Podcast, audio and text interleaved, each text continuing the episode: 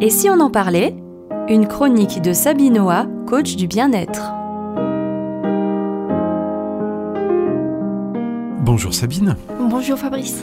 Au cours des dernières chroniques, de ces dernières émissions que vous nous proposez, eh bien nous avons beaucoup parlé de conscient et d'inconscient et nous allons poursuivre avec ce thème-là autour de l'idée de se libérer de ses mémoires. Alors il va falloir un certain nombre de définitions encore aujourd'hui et je vous propose dans un premier temps, Sabine, de revenir sur ce que vous nous expliquiez autour des strates de l'inconscient. Quelles sont ces strates, s'il vous plaît? Alors l'inconscient, c'est un vaste champ d'informations, mais d'informations que l'on ne connaît pas. C'est pour ça qu'on appelle inconscient, donc non conscient. Et dans ce champ, ben, c'est comme quand on cultive la terre, il y a plusieurs euh, profondeurs. Et donc nous avons trouvé trois strates dans ce champ de l'inconscient.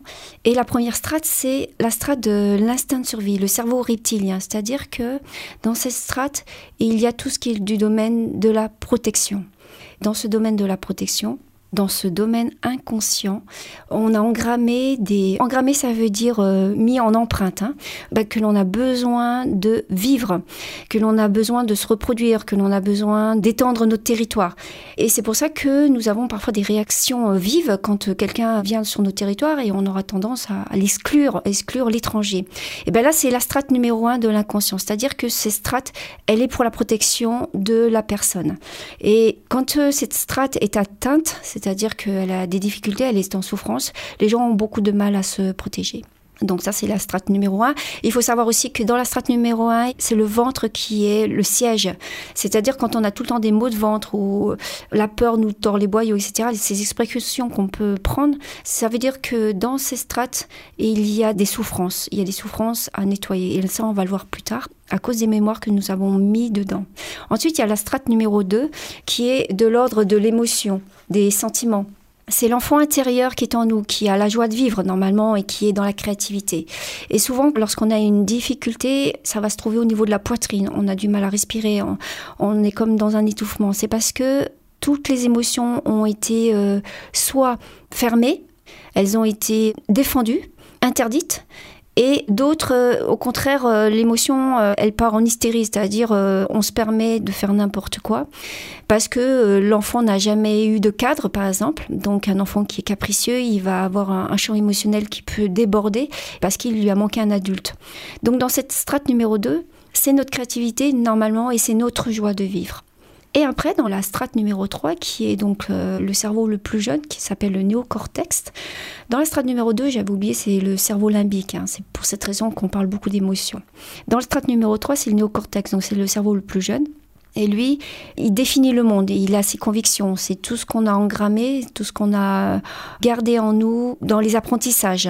Par exemple, on a appris à lire, on a appris à écrire, à compter. Et puis bah, après, on n'a plus besoin d'y réfléchir, on lit instinctivement. Donc c'est pour ça que je considère qu'on peut mettre cette strate numéro 3 dans l'inconscient parce qu'on peut faire des choses d'une manière automatique. Même si, effectivement, il y a du conscient. C'est par ce biais-là que l'on arrive vers le conscient, justement. C'est aussi par ce biais-là où on va pouvoir se libérer des mémoires.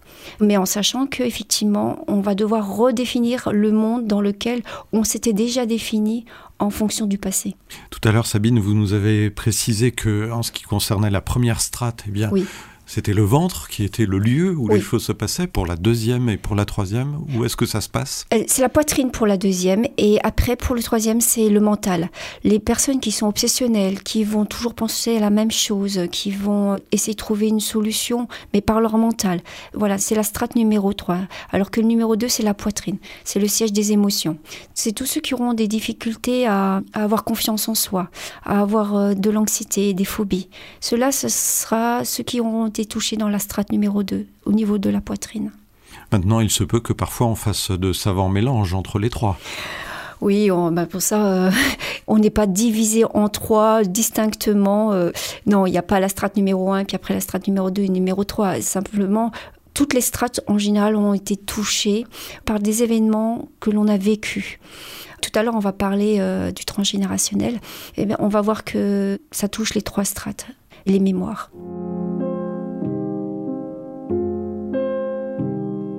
Sabine, nous parlions à l'instant des différentes strates de l'inconscient. Vous évoquiez aussi la question de la mémoire et du transgénérationnel. Alors, la mémoire des événements passés, évidemment, ça, ça paraît très très simple, mais qu'est-ce que c'est précisément?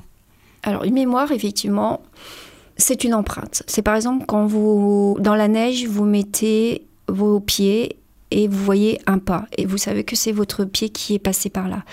Un événement laisse une empreinte, une empreinte dans la neige une empreinte dans votre corps, une empreinte dans vos émotions, une empreinte dans vos croyances. C'est-à-dire que quoi qu'il vous arrive, vous allez avoir une perception de l'événement qui vous sera propre à vous, en fonction de votre sensibilité, dans le milieu dans lequel vous avez baigné, en fonction de la culture dans laquelle vous êtes, etc. La dernière fois, je vous ai peut-être fait rire quand je vous parlais des bisous vietnamiens qui étaient euh, respirer l'autre, sentir l'autre. Bah, en fonction donc de cette culture-là, respirer l'autre, euh, pour nous les Français, on, va dire mais euh, qu'est-ce qu'il me veut celui-là? Alors qu'au Vietnam, c'est vraiment un geste très tendre.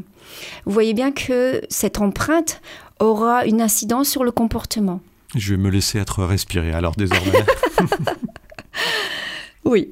Donc voilà, qu'est-ce qu'une mémoire? Une mémoire, c'est une empreinte, quelque chose que l'on a conscience et non consciente. Ça veut dire consciente dans le sens qu'au moment où on l'apprend, cet événement, où on le vit, on est conscient de cet événement.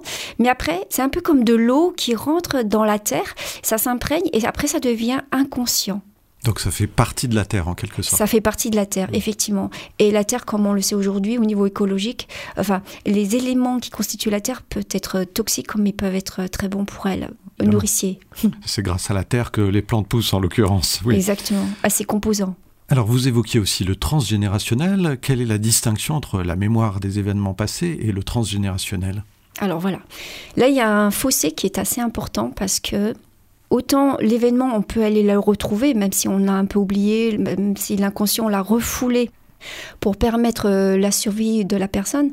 Quand un événement a été euh, trop grave, trop traumatisant, on dit qu'il a été refoulé dans l'inconscient. C'est-à-dire qu'on l'a mis dans un coin pour qu'il se taise, pour qu'il ne nous embête pas. Après, on peut savoir que si la poubelle est trop pleine, un jour elle va déborder et là elle va créer du mal-être. Par contre, tout ce qui est de la transmission intergénérationnelle, là on est vraiment dans l'inconscient euh, d'une manière plus profonde. Alors, je vais m'expliquer.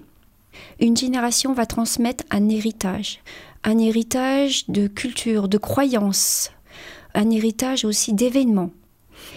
Et c'est ce que on appelle une information on va donner une information qui est dans le champ alors euh, ça c'est un peu difficile à comprendre, mais dans le champ de l'inconscient collectif, c'est-à-dire que c'est dans un magma dans lequel on, on est, mais on n'en est pas du tout conscient. Et c'est lorsque on prend des renseignements sur euh, nos branches généalogiques que l'on va dire tiens, il y a une synchronicité, il y a un hasard entre parenthèses, qui est euh, perturbant. C'est-à-dire qu'on va s'apercevoir que tous les aînés garçons ben, ont des difficultés, je dis n'importe quoi, hein, ont des difficultés à se marier par exemple. Ou dans un autre registre, on va s'apercevoir que les petites filles, en devenant femmes, ben, la majorité des femmes, elles ont une dépression ou elles sont abusées. Tiens, on se dit c'est quand même bizarre ce hasard.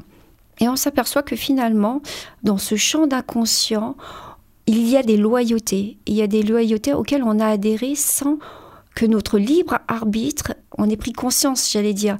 Qu'est-ce que vous appelez loyauté, Sabine? Parce que être loyal, c'est quelque chose qui est présenté comme vraiment bien, non? Eh oui, tout à fait. La loyauté est une vertu dans le sens de la fidélité. Mais il y a aussi, euh, comme dans toute chose, il y a sa part ombre qui est une fidélité à une expression, à une information, à une croyance par peur de ne plus faire partie de ce cercle ou de cette appartenance. Et là, j'appelle ça loyauté inconsciente, c'est-à-dire dans le sens que notre inconscient va adhérer à ce champ d'information pour la strate numéro un, c'est-à-dire l'appartenance. Se dire j'appartiens à un clan, donc je suis en protection.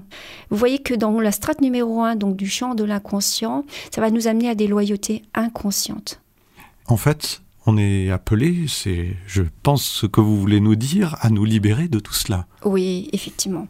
Et c'est pour ça que lors de notre première mission, lorsqu'on a parlé du champ conscient et du champ inconscient, il est important de passer par cette conscience, par cet esprit de conscience qui est en nous, parce que lorsqu'on nous dévoile quelque chose, euh, par exemple par rapport à moi-même, au début je ne savais pas que je vivais euh, des blessures de l'abandon. On a fait les premières émissions sur les blessures de l'abandon et j'avais des comportements dus à ces blessures. Mais pour moi, c'était des comportements qui n'étaient pas en lien avec ces blessures. Et c'est grâce à des événements, grâce à des personnes, que j'ai pu faire le lien à cette loyauté, à, à cette fidélité des blessures de l'abandon. Alors je m'exprime. C'est que lorsque nous sommes pas conscients d'un événement ou d'une information qu'on nous a transmis, on va créer un comportement d'évitement ou un comportement de protection mais qui n'est pas toujours adapté. Et si l'on est conscient, c'est là qu'on va dire un autre comportement, cette fois-ci ce n'est plus adapté, il y a une autre solution à apporter. Et en apportant cette conscience dans notre comportement, nous allons libérer ces mémoires qui sont en nous. Alors Sabine, je vous propose d'y revenir parce qu'il y a encore énormément de choses à dire sur ce sujet-là et que malheureusement le temps imparti pour aujourd'hui est déjà écoulé. Mais euh, gardez bien tout cela en mémoire là pour le coup, de manière à, pouvoir nous accompagner encore dans cette euh, libération que vous nous proposez. Merci beaucoup et à la prochaine fois bien sûr. Merci Fabrice. C'était Et si on en parlait, une chronique de Sabinoa, coach du bien-être.